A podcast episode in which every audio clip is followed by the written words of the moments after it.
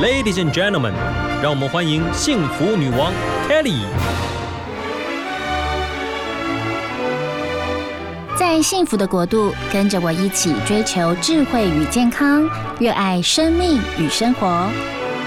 欢迎收听《幸福女王》。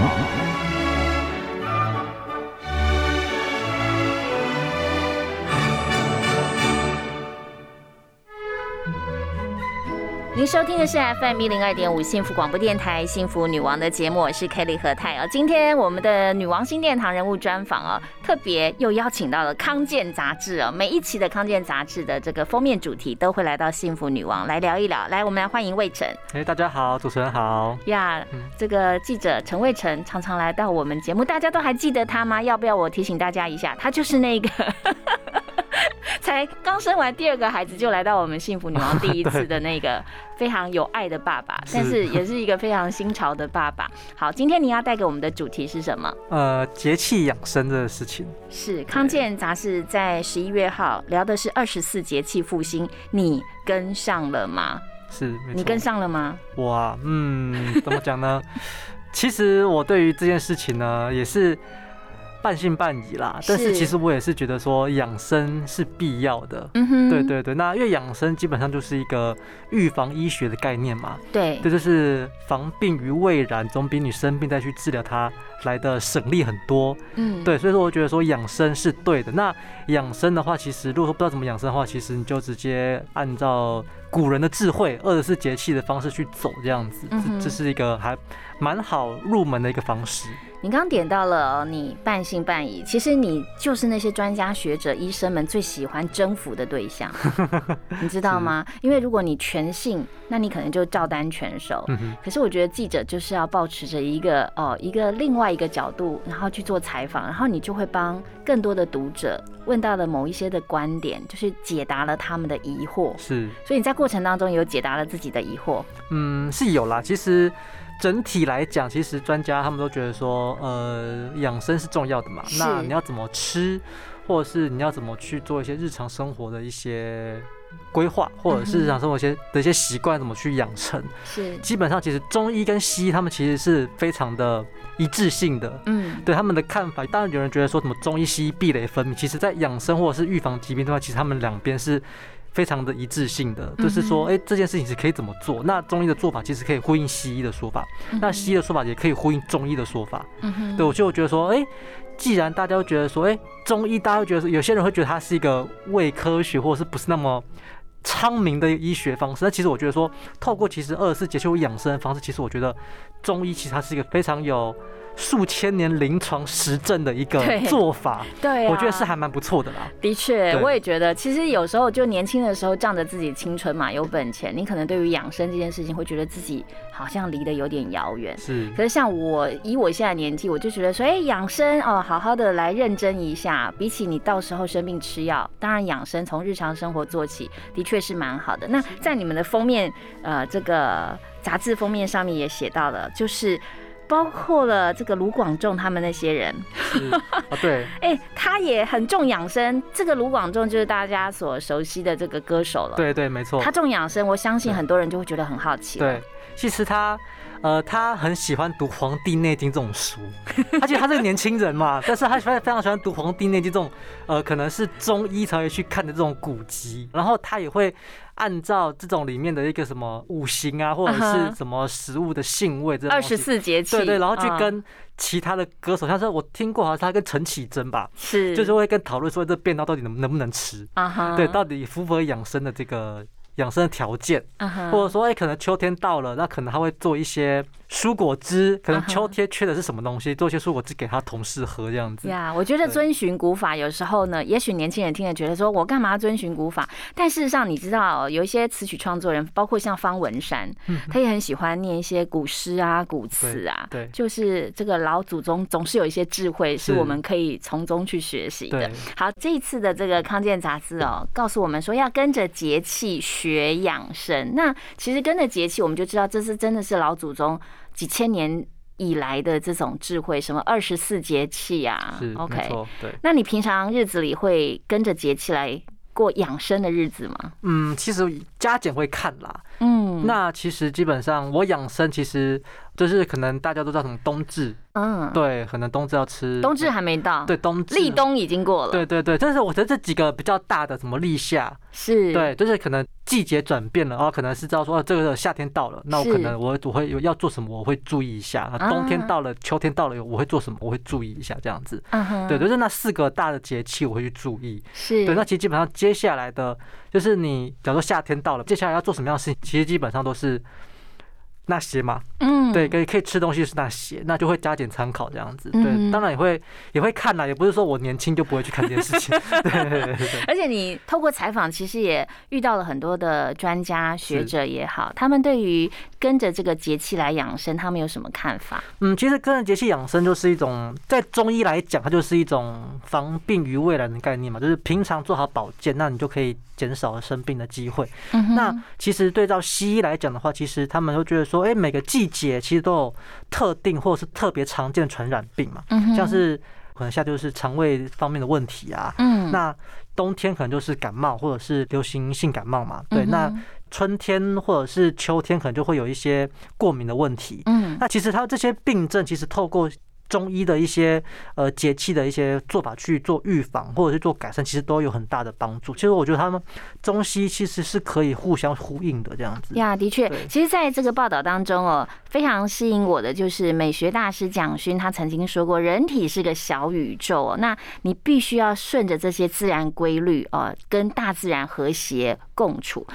这也挺有道理，不可能到了雪地里，然后还光着膀子，然后就觉得说自己身体很棒哦。对，不可能的。对，所以说跟着这个大自然的这个这个宇宙运行，这个大自然的这个整个运行哦，四个节气春夏秋冬去过日子，的的确确，在我年轻的时候，我也觉得，所以夏天就是要去海边玩啊，然后冬天啊就是要吃火锅，也许没有想那么多，但是呢，老祖宗的智慧的确是有的。你在采访当中也发现很多的这个名人，他们也。很重节气养生这件事情，对，没错，像是那个江正成大厨嘛，嗯，其实他也是非常注重二十四节气这种事情呀。对他，因为他自己有餐厅嘛，那他自己餐厅其实会按照二十四节气的食材去准备他的菜单这样子。对，因为他觉得说，呃，二十四节气的东西，它就是一个习食的概念，食物的食，习食概念，就是你有季节到了就吃当令的食材，你不要特别为了。我冬季你却要吃到夏天的芒果，然后特别从国外进口，就是真的这是非常非常不环保或者非常不习食的一种方式。对，他从这个角度去切二十四节气。对对，那刚才讲到卢广仲嘛，对，其实我还有之前我搜寻到还有像是田馥甄也是，是对他就是会按照二十四节气去训练他的歌喉。嗯，对对对对对，其实我觉得都还蛮有趣的，对，蛮有意思的。其实你刚刚讲说所谓的习食哦，然后当令的食物，如果我们不要去呃讲所谓的老祖宗的智慧，其实本来就是这一季产什么你就吃什么，对。哦，不仅比较便宜，同时农药也用的最少，是，所以。呃，用现今的眼光来看这件事情，也是比较健康啊。因为谁想要吃进农药？而且你在冬天要吃芒果，这就不 make sense 嘛。OK，那个不是当令的这些水果呢，它被产出的时候绝对不是很自然的过程啊。那魏晨，你有采访到一代气功宗师李凤山，哇，他满头的银白雪白的头发，气色非常的好。他也相信这个二十四节气来养生。对他其实他是自己就有在做节气养生，或者是跟着季节养生这件事情啊。对，那其实李凤山，我小时候就会看他的那个嘛电视，他不是都会 在电视上面不知道怎么忘记什么 气功吗？对，他这上面会有一些就是功法的演练呐。对对，那我我就记得说，嗯，我记得他这样子，然后刚好就是这也只有有这个机会可以去跟他聊聊关于养生这一块这样子。他的养生其实他并没有特别的去。拘泥在节气这一块，它是比较像是有点像是随遇而安的意思。哦，就像之前刚讲到说，可能当令的食材嘛，对。那其实它，因为其实会养生或者懂气功这块，其实多少都会受到一些道家或者是儒家的一些思想的一些的一些影响嘛。是，他们就是觉得随遇而安，然后就是他觉得说养生这种事情就是跟着自然走，或者跟着节气走。那这样的概念其实也用到生活，就是说你碰到什么事情，你就接受它，是。就不要去特别去抗拒，或者是或者是说，哎，我不要去面对这种事情，这样子，对对，这些蛮有趣。那他讲到说三种食养，嗯，食的时间的食嘛，第一个就是跟着季节吃嘛，就是就是跟着季节吃。那第二就是呃时候，那那个后就是火候的概念。他他觉得说，你食物要煮的熟，煮的火候要到了，才可以被。身体吸收这样子，嗯哼，对对对对对。李凤山他也提到了一个点，我觉得很适合跟大家分享的。他说养生之前，你应该要先养心。对，没错。他们因为呃，再说要做这种一代宗师啦，他们都是从养心着手嘛。因为是，因为他觉得说，呃，你现在人很了解外面发生什么事情，嗯哼，但是你却不了解身体发生什么事情。是对，那你不了解身体发生什么事情，那怎么去顾及自己的健康呢？对，对，他就觉得说那。不如说你把你的注意力都回到自己身上，先看看说你身体需要什么，嗯，对，那反求诸己嘛，对你才能知道说你身体要什么。那知道之后呢，你再给他他要的东西，你才能够健康嘛。不是说你去一直去外面找其他的，呃，吃一大堆有的没有东西。然后反而是让自己身体是不健康的这样子呀。其实他平常吃素哦，然后他也呼吁大家就是不要补过了头哦。你养生真的要先调心，真的练武的人都是这样。没错，我觉得练武的人他们因为要能够。继续有这样气功啊练武的，所以他们真的吃进去的，他们格外的在乎，而且要非常在乎平衡。对，没错。因为一旦不平衡，他可能身体马上知道。对，我觉得，我觉得这个功力马上下降。对，这这个很玄的地方。就是，但是好像又有科学证明说，其实是有气功存在的。呀，对，我觉得哇，这个东西真的是还蛮神奇的这件事情。而且李凤山先生哦，应该说李凤山大师，他所提出了一个观点啊，也说很多人养生不吃冰，怕伤了阳气，但是他。确实不会反对吃冰。他说吃冰哦，你只要不要吃太急，你含在口中融化再吞下肚，影响就很小。对，哎，我跟你讲，我从小就这样跟我的小孩讲，哎，是哦，所以耶，对，做对了，做对了，做对了，对。说你含着就是跟这自己的体温差不多的时候再吞下去，但是你也吃到冰，有开心到哦，的确很不错。其实台湾的气候跟那个时候古人所定下的二十四节气。感觉上好像在我们的这个地球的经纬度上是不同一个领域。对，没错，因为二十四节气它就是一个发源于那个黄河流域那边的一个文化嘛。嗯。它只是随着那个中原的一些百姓，然后迁到的，可能因为战乱关系迁到了福建、广东一带。福建、广东一带的人要把这东西带到台湾这边来。是。那就是现在所谓。二十四节气的东西，虽然它是一个大陆型气候发展出来的一个文化，是四季分明，但到台湾这个叫海岛热带型气候，其实我们台湾的四季其实并不是那么分明嘛。我们现在更不分明了。对啊，我们知道这两个月才 才开始冷嘛，对不对？之前都热死了。地球暖化更不分明。对啊，这我这十月还开冷气啊。对啊，我觉得说那就那那我就想说，那这种。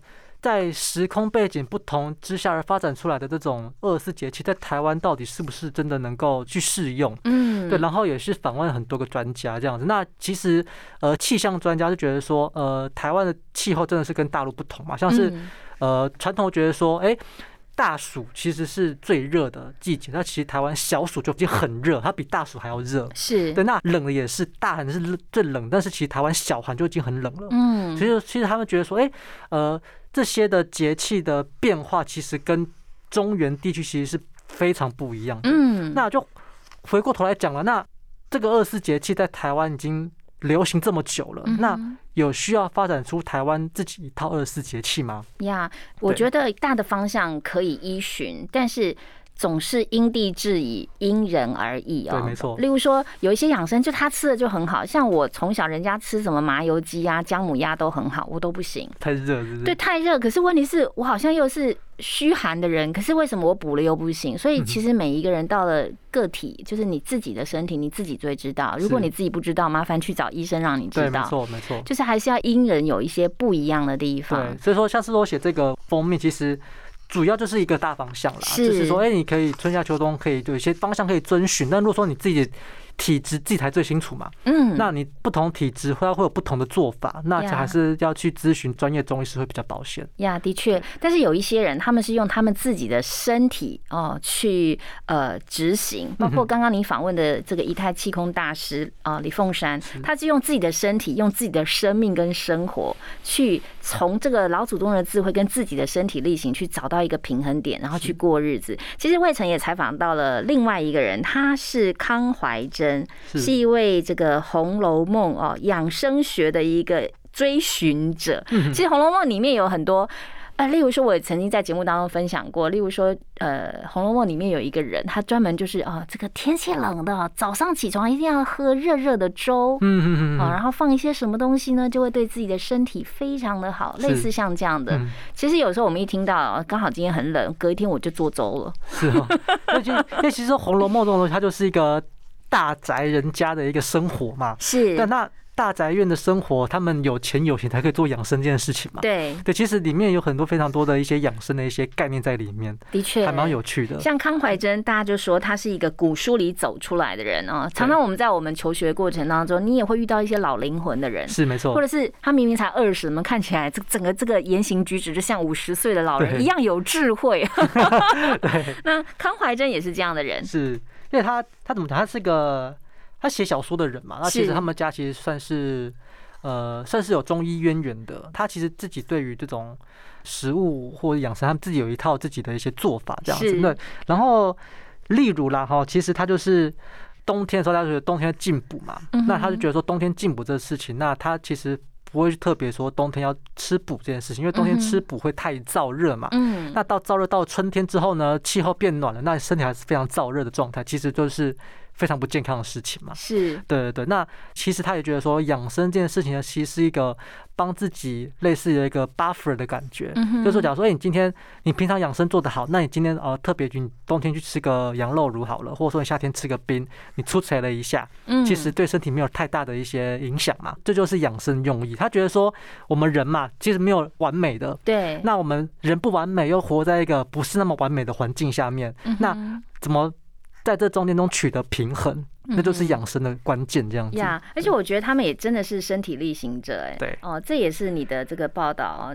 当中就写到了，其实哎，他不是只是从古书走出来的，人家也是喝绿拿铁的。哎，对 他在冬末春初常常喝这个绿色蔬菜跟豆芽菜制成的绿拿铁，而且他夏天也吃冰哦。对，大家夏天吃冰的时候，他会记得在秋天的时候温补回来。嗯，没错。我觉得这样就懂得过日子了。对，对不对？对，你不要说哦，为了要养生，然后这不能，这也不能，这也不能，太辛苦了。对，真的太痛苦了。真的要懂得，那你。既然吃了这个，你就从哪里给补回来？对，这个概念就非常的不错。那当然，每个人对于养生的概念真的不一样哦。二十四节气，我也真的觉得太多。刚刚魏晨有提到，其实就重要的春夏秋冬，呃，春天到了怎么样？夏天哦？秋天、冬天，我觉得这大方向的的确确也是要跟着做的哦。因为尤其你有孩子，孩子不可能到了冬天，爸爸爸爸，我不想要穿外套，不可能，不可能嘛。OK，那刚刚提到了这个。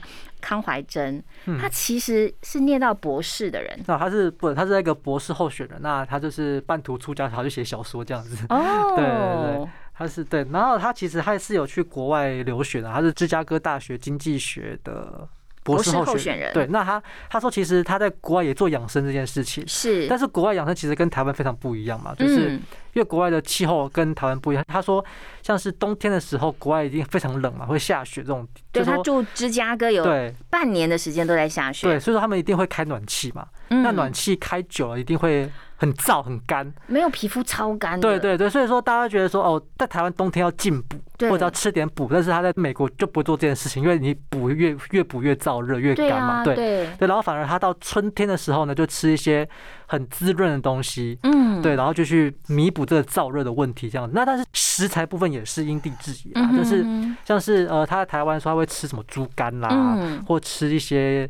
呃，有的没有的一些蔬菜，台湾还有蔬菜，但是到美国没有嘛？对。那所以说，他美国他可能吃一个芦笋，是，对，吃樱桃，是，这些东西这样子。呀，所以说，其实我们也要去思考一下，你现在身处在什么环境？好比说，他就提到了，哎，对，这个老祖宗的观念还不错，有一些概念真的养生概念很不错。可是你人都到了美国芝加哥，对不对？那个地方就跟台湾的气候更不一样了。刚刚魏晨有提到，就是中原地区跟台湾地区，然后现在又到了美国，所以他提。到其实你真的要呃懂得去看你是在什么样的环境哦，你去做一个平衡，然后吃的对，其实你身体就会有舒畅安稳的感觉。是，我也真的觉得是这样。嗯，的的确确，有时候我们就是，例如说不能熬夜，然后不能不能干嘛，不能干嘛，你硬是做，你隔一天你就会反映在你的精神上，总是要还债的这样。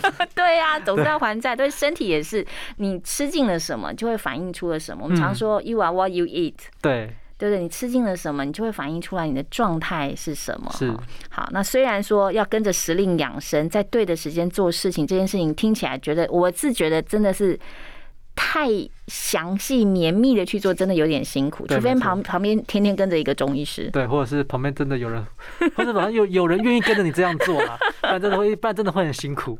好，那还是要来讲一下喽。说春天要养肝，OK，对，夏天要养心，对，OK，秋天养肺，嗯，哦，冬天要固肾，对，固肾，对，没错。那其实这些养生肝其实都源自于《黄帝内经》，就刚刚那个卢广仲那本书这样子。OK。对，那经过后代的一些医家的一些改良、融会贯通了，再加上一些道家的一些五行啊、术数这些东西，然后就变成一个二十四节气养生的一个基本的一个做法跟架构这样子。对。康健杂志我觉得做的非常的认真仔细哦，因为你们集合了五十个食材，然后告诉你有十个穴道哦，然后你可以养成十个好习惯，在这个杂志当中都可以看得到。其实穴道这件事情我也相信哎，真的哦，相信一部分我认识比较熟的啦，例如说像这个虎口当中，如果你合谷穴对吗？你都知道，就有时候你胃痛啊，又或者你很紧张啊，什么什么头痛什么都可以按一下，对你按一下的确很不错。然后包括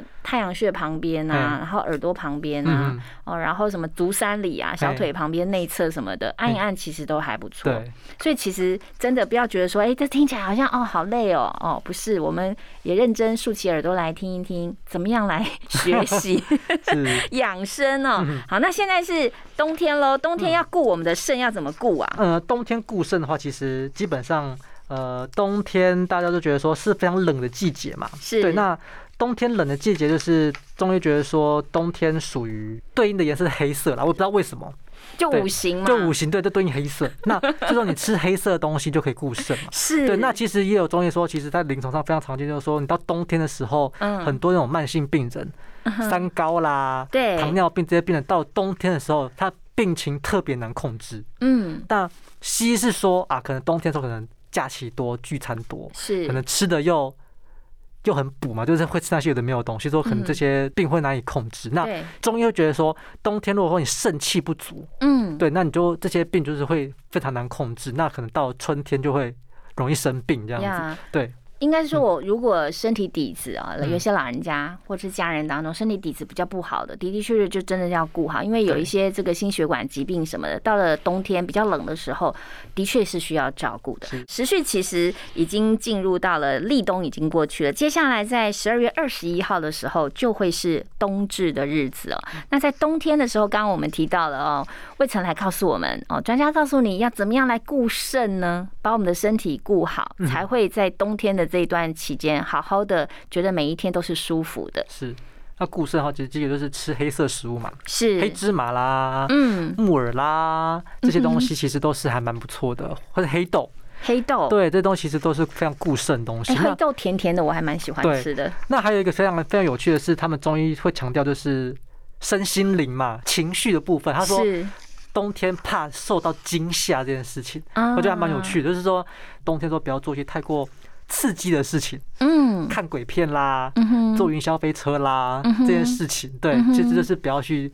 让自己受到太大的刺激，这样子，嗯哼，对对对。而且其实冬天呢，气温开始明显的下降，你会发现就是头啊，有时候会头有有有点微微的痛。然后像像我会觉得有时候就是打电脑，然后工作一段时间，那如果天气就是前几天比较冷的时候，你突然背就非常的痛。是。然后我就会想要找围巾啊，或者去泡个澡。对。所以其实气温的确是会影响到我们人体立即的感受。没错没错。这也是中医师要提醒我们的。其实大家说，哎，或者有人说冬天的时候，可能大家有一些人是脚会冷的睡不着，嗯，对，那就可以去泡泡脚，对，对，泡脚或者穿袜子这样子。那但是泡脚这件事情，中医就觉得说，你不要泡澡，嗯，不要泡全身，哦，真的，对，因为如果说你是要帮助睡眠的话，嗯，你泡脚就可以了，是。所以如果你泡澡的话，就是他会觉得说要好睡的话是头冷脚热，嗯，对，那你泡澡的话，你会把整个那个。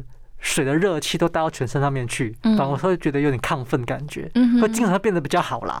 所以说就是说，如果说你知道促进睡眠的话，就是泡脚就好，不要泡澡。呀，的确，其实常常我们冲完热水澡，你就会发现你要散热。对。然后刚冲完澡之后哦，就算不是泡澡，只是冲个澡，你会突然觉得精神突然变得然后就很，然后还会会流汗这样。对，会流汗，然后你必须要散热，然后你突然会觉得精神有一点点好。对。那泡脚我是蛮推崇，因为我自己也这样做，我甚至还会放那个姜粉哦，然后泡脚，你知道吗？其实你冬天只要泡脚，你全身就热了，而且我只有泡脚，因为我放姜粉嘛。是。其实我。还会冒汗哦，真的。对，所以它效果其实是很好，而且你泡脚，你还可以同时间做很多其他的事情，看书啊，哦，追剧啊，打电脑啊。所以这个是一个，刚刚您说有一所谓的。中医师的这个有理论根据的，但是我自己执行起来，我也觉得泡脚真的简单多了，因为泡澡浪费水比较多嘛，然后也麻烦多了，所以泡脚真的很挺不错的。好，再来就是，其实接下来我们就要迎接这个冬至的日子了。那在冬天的时候，很多人也很喜欢吃这个羊肉汤，羊肉汤是属于温补的，对吗？你喜欢喝吗？我好喜欢喝哦。为什么？哦，那个药炖羊肉我很好吃，对，所以你所有里面最喜欢吃羊肉汤。对，但其实基本上我也是怕上火啦，是对，所以说我也会挑那种基本上就不要太。就是我会问店家说你这是怎么做的，就会会用什么药材？是对。那我对这些药材其实它的一些属性，我我有一些基本的认识。嗯哼。那我就跟他讲，那你们也叫清汤的，OK？对，像温补。对，我就觉得你如果说你们有清，它可能只有枸杞啦之类这种东西，那可以有的话我就买这样子。如果说你吃这种大补那种有麻油啊，有的没有一堆那种，哦，那就不用了这样子。懂。专家也建议说，其实我们吃羊肉，像魏晨也喜欢啊吃羊肉，因为羊肉是性味甘温，同时你。也可以吃茼蒿啊，黑芝麻。对，没错。像我跟你讲，芝麻糊冬天吃真的很棒，真的很好吃。我都会把它打碎，然后给我儿子吃，他超爱的。哦，是。所以甜汤的这个补气其实也是还蛮好的。没错。好，我们就跟着康健杂志。其实每一次呃，康健杂志来到我们的节目当中，都让听众朋友可以从中啊知道这个呃一个这么专业的这个媒体啊，告诉我们怎么样去养生也好，顾好我们的健康。那魏晨，你平常都怎么样顾你的老婆小孩？我吗？不要抓耳朵。老婆小孩啊？对啊，你那么认真的工作，老婆小孩要顾哦。嗯，怎么讲？那时候其实基本上，呃，我不会，就是我不太会让他们去吃炸的啦。OK，吃油炸的尽量不碰。啊，对。然后像是现在，可能之前比较冷嘛，那像我妈就想问说，你要不要帮你煮麻油鸡之类的？我跟她说，哎，不要，麻油鸡可能太早了，不要，你帮我煮个。香菇鸡汤就好，不要煮麻油鸡啊。对，就是我会大概知道说，就是嗯，他们有什么身体上面有什么样的问题，然后我就会去跟他们讲说，你哪哪些东西不要吃太多，或者是说你这东西，或者是呃，你可以吃哪一些东西，就当然会跟他们讲讲。那他们。